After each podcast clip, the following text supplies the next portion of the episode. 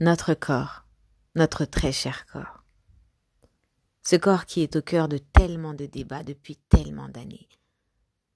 Ce corps dont on a peur, ce corps que l'on admire, ce corps que l'on aime, que l'on désire, que l'on bafoue. Ce corps qui est mis en valeur, qui est dessiné, qui est peint, qui est coloré, qui est orné, habillé, sculpté, respecté un temps, bafoué un autre. Ce corps à qui on a donné toutes les expressions, mais qu'on n'a jamais réellement écouté. Quel est le langage de ce corps? Ce corps qui a accepté d'être notre hôte dans ce monde? Ce corps qui a accepté d'abriter notre âme et notre esprit? Ce corps qui nous a été prêté, ce corps qui ne nous appartient pas? Quel est son langage? Quelle est la parole de ce corps? Quand je pense au corps dans sa version la plus bafouée, je pense aux esclaves. Je pense aux esclaves noirs qui n'ont plus de relation avec leur corps, qui ont été séparés de leur corps pendant 400 ans. Je pense à ces hommes et à ces femmes qui ont travaillé pendant des siècles, qui ont été vendus, frappés, violés, bafoués, humiliés, marchandés, capitalisés, ces corps qui à cet instant-là représentaient de l'argent, représentaient un capital. Ce corps qui travaillait gratuitement, ce corps que l'on n'a jamais écouté, ce corps qui, après des années, des décennies de labeur, était enterré sans aucune reconnaissance. Ce corps qui a été meurtri, ce corps qu'on n'a pas su protéger. C'est à ça que je pense quand je pense au corps. Je pense à toutes ces villes qui ont été construites grâce à ces corps ces corps qui n'ont pas donné leurs accords. Je pense à ces corps. Dans la version la plus simple et la plus douce et spéciale à laquelle je pense, c'est la période de l'adolescence. Tout le monde est passé par cette période-là. Elle peut être douce pour certains, difficile, agressive pour d'autres. C'était pendant cette période-là, les jeunes filles comme les jeunes garçons évoluent leur corps change. Pour certains, ceux qui n'ont pas été ceux qui n'ont pas été informés de ce qui se passait dans leur corps, c'était très violent. Parce que mettez-vous à la place d'une jeune fille ou d'un jeune garçon qui un jour se lève, le matin, voit son corps se modifier, voit sa voix, pour un jeune garçon qui voit sa, sa voix se changer. Donc la voix part dans tous les côtés, elle se métamorphose, il y a des aigus, il y a des graves, il y a des médiums. Il ne contrôle plus ce corps. Les épaules s'élargissent, les poils sortent, le corps se muscle. Certains ont même des boutons. Pour quelqu'un qui n'est pas informé de ce qui se passe, pour un jeune homme qui n'est pas informé, il a l'impression que son corps est contre lui. Il a l'impression que ce, corps qu'il a toujours possédé, qu'il croit avoir possédé, a des lois qu'il ignore. Que ce corps est en réalité l'ennemi, son propre ennemi. Il se dit mais qu'est-ce qui se passe? Qu'est-ce que mon corps me fait? Je ne comprends plus. Il y a les hormones, il y a des envies, il y a les désirs. Mon regard change, mon ouïe change, mes cheveux changent, tout change en moi. Mais qu'est-ce qui se passe? Et pour les jeunes filles, c'est un peu la même chose. La poitrine se développe, les règles apparaissent, les cheveux sont différents, la peau est différente, certaines aussi ont des boutons. Le corps se modifie sans demander l'autorisation, parce qu'il n'en a jamais eu besoin. Parce que c'est un corps que l'on ne possède pas. Et il, il interagit selon ses propres lois. Et c'est à cette période-là, c'est la période la plus, la plus, on va dire, c'est la période où on arrive à plus facilement comprendre qu'on n'appartient pas à ce corps, qu'on habite dans ce corps, parce qu'effectivement ce corps a accepté d'abriter notre esprit, notre âme, a accepté de devenir notre hôte pour ce monde. Ce corps qui nous a donné ce privilège-là. Et quand on se voit comme ça grandir, se métamorphoser, pour un adolescent, c'est difficile. Il a l'impression que ce corps est contre lui. Et si on remarque bien, c'est souvent à cette période-là qu'on on a, souvent on dit que l'adolescence est une période de rébellion, que les jeunes enfants ont envie d'exprimer leur humanité, leur, d'exprimer le fait qu'ils sont assez grands, qu'ils sont matures, qu'ils sont présents, qu'ils n'ont plus besoin de personne et encore moins de leurs parents. C'est à ce moment-là que le rapport au corps change. Lorsque les parents leur disent, leur interdisent des choses, Ils ont à tout prix envie de faire le contraire. L'exemple le plus, le plus récurrent, c'est souvent à cette période-là, même un peu après, les jeunes ont envie de faire des piercings ou des tatouages. Les parents qui considèrent que ce corps qui est le corps de leurs enfants leur appartiennent ou considèrent qu'il est sous leur responsabilité vont leur interdire. Tu n'as pas l'âge, tu peux pas tatouer. Ne le fais pas. Et l'adolescent en face le voit comme un affront. C'est moi qui possède ce corps. Je décide. Je décide de faire ce que j'ai envie de faire. Donc je vais me tatouer, je vais me percer sans ton autorisation. Et surtout, si j'ai la majorité, je vais le faire pour te prouver à quel point c'est moi qui décide. Ce corps m'appartient. Et je marquerai ma rébellion en marquant mon corps. Par un tatouage, par un piercing, peu importe. C'est moi qui décide. Mon corps est un terrain d'expression. C'est sur ce corps-là que je décide d'y compter ma rébellion, mon amour, tout ce qui, tout ce qui fait partie de mon univers à ce moment-là, je le compte à travers ma peau. C'est ma peau qui est là pour représenter ce que je suis.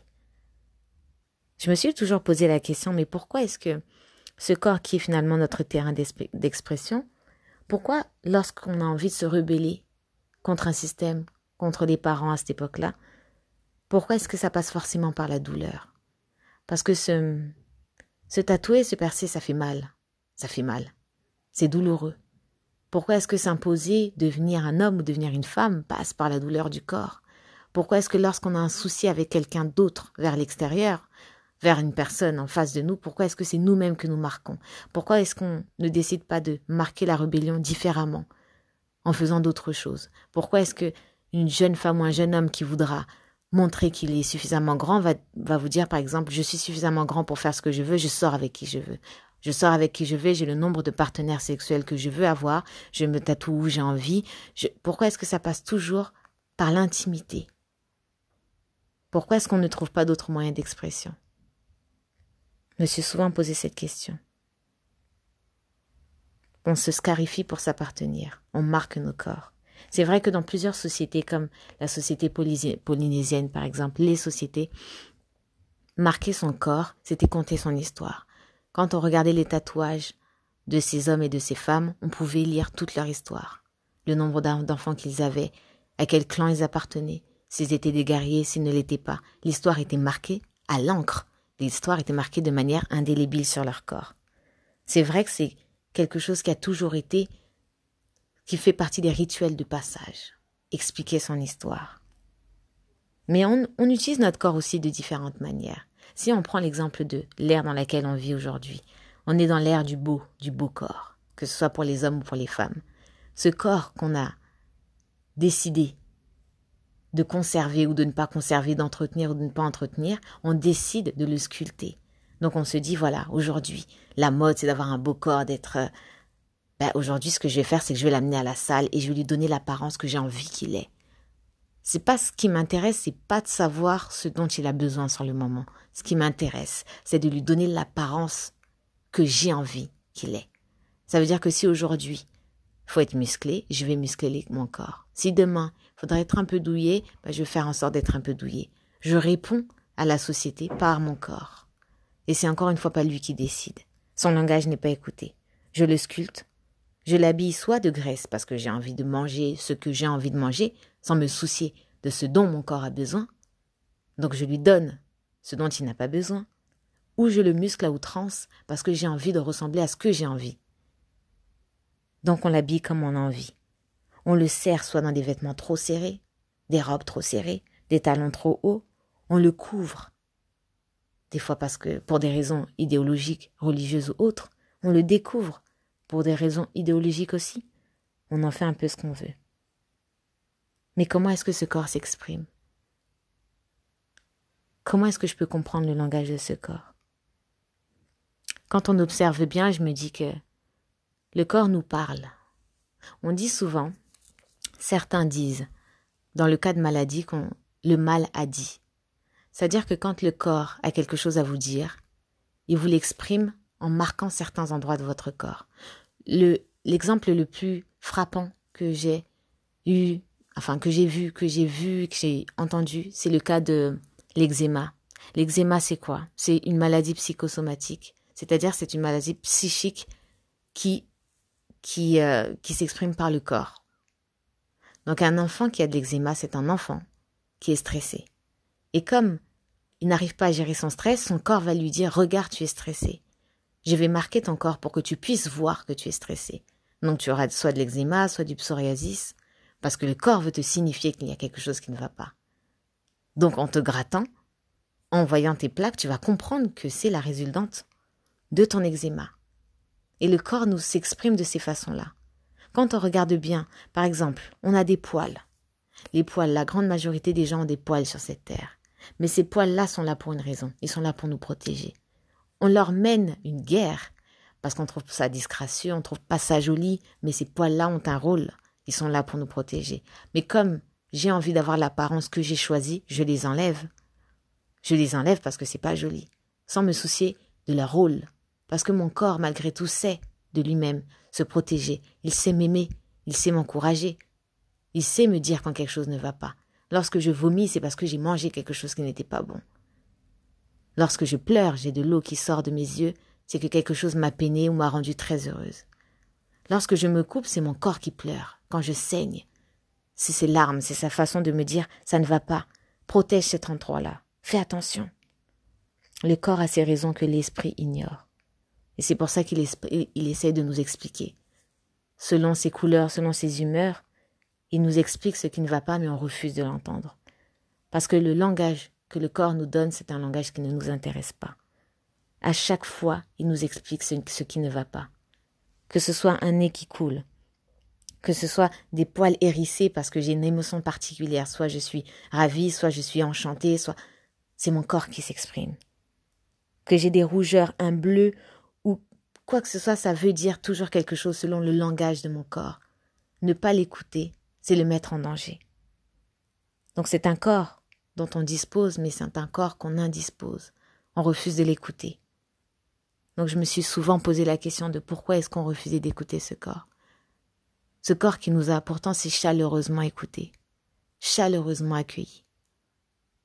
Je pense qu'on est dans cet esprit qu'on a toujours eu cet esprit de domination où on estime avoir des droits sur tout.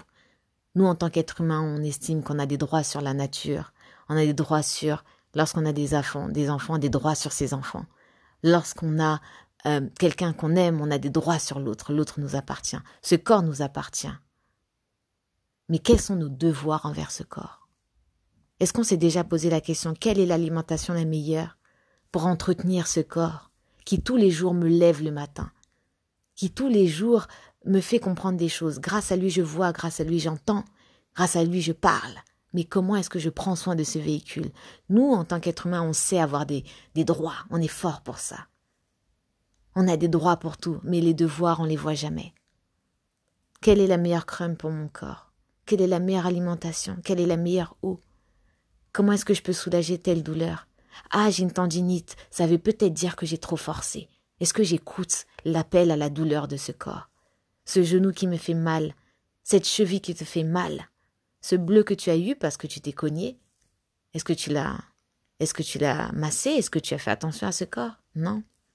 Parce que ce qui t'intéresse, c'est ce que toi tu ressens.